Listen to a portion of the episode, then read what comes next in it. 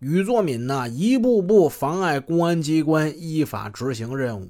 微福河命案发生之后，禹作敏的第一招就是派人把微福河的家属从河北枣强县的农村给弄到大邱庄了。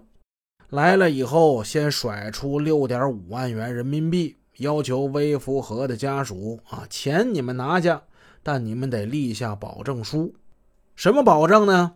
现在这尸体啊，微福河的尸体在殡仪馆呢，赶紧拉走，不许在天津火化，拉回你们河北枣强县去，去你们那儿火化。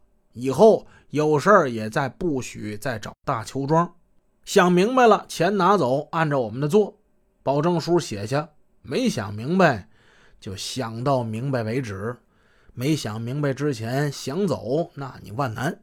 禹作敏明白，微福河的尸体只要离开天津去了河北，那到时候天津警方再去想取证，那难度可就增加了多少倍了。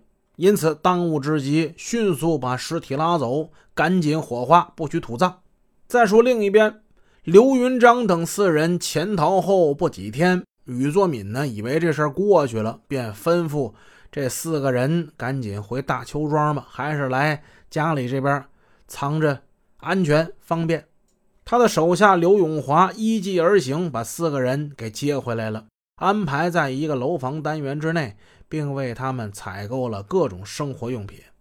一九九三年春节，禹作敏做出决定，四个人差不多了，可以回家了，感觉风头已经过了。从这时算起，这几个杀人犯在大邱庄又藏了七十多天。一九九三年二月中旬。天津市人民检察院认为，对刘云章、李振彪、刘少生、陈向奇等四名重大犯罪嫌疑人应该依法予以逮捕，于是函请公安机关协助通缉归案。天津市公安局随即就发出了通缉令，并组织了有效力量前往大邱庄执行通缉搜捕任务。在执行任务之前呢，警方发现了一件奇事儿。这个大邱庄啊，之前是有一个治安派出所的，后来这个治安派出所被禹作敏给撤销了。派出所都能给撤销，你就想这土皇帝有多大力量吧？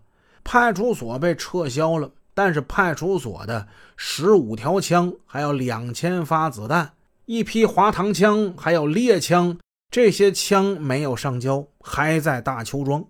公安局领导得到这个消息，很是震惊。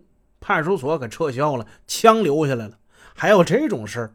公安机关于二月十七日共派出了四百名干警，准备应付可能发生的问题，并同时防备着通缉犯外逃。一张巨大的网就向大邱庄罩下来了。二月十七日上午，天津市。县公安局、检察机关还有静海县的领导同志就向大邱庄进发了。进到大邱庄里，向禹作敏说明情况。禹作敏极其不满，声称公安机关、派出所，你们来这么多警力，这是干什么呢？禹作敏明确表示不同意这么多干警进村执行任务。在会议室内，禹作敏翘着二郎腿，手中夹着烟，对市局。县局各有关部门领导同志就说了：“这会不会发生矛盾冲突？这事儿你们敢保证吗？你们不敢保证吧？我也不敢保证。我们这儿人野着呢，啊，群众是不懂法的。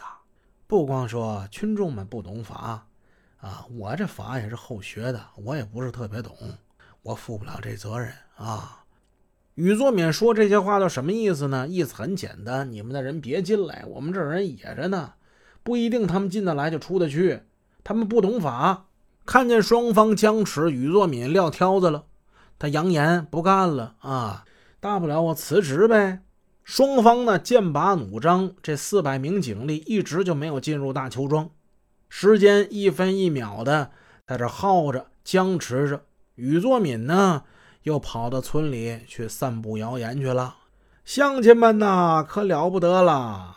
警察来了一千多人呐，这进来以后，我们庄就保不住了，我们就啊，完了完了，全完了！到时候工厂塌平了，你们没有地方工作了，还得给你抓走。